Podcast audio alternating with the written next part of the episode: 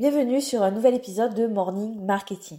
C'est la dure loi du marché. De plus en plus de personnes ont envie de tenter l'aventure du business en ligne. Euh, ben voilà, parce que ben, il y a eu le Covid, parce que y a en ce moment il y a une situation économique catastrophique, parce que ben, les conditions de travail se sont euh, beaucoup beaucoup détériorées et que les gens n'ont plus envie euh, d'être salariés. Ben, voilà, il y a plein de raisons. Mais malheureusement, tout le monde n'arrivera pas à en vivre. Alors non pas parce qu'il n'y a pas de place pour tout le monde, mais parce que le business en ligne, c'est professionnalisé. On ne peut plus entreprendre en touriste comme avant, comme il y a quelques années, et croire qu'on va gagner plein d'argent. Alors quelles sont les trois conditions à remplir pour tenter de lancer un business en ligne en 2023 La condition numéro une, c'est d'avoir un positionnement unique pour ne pas être noyé dans la masse de la concurrence.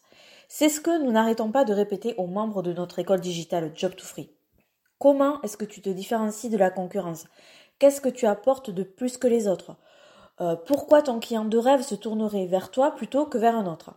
Si toi, de ton côté, tu ne sais pas répondre à cette question, c'est que tu n'as pas travaillé assez ton positionnement ou pas de la bonne manière.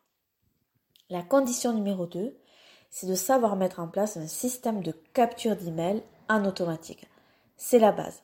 Pas d'email égale pas d'argent.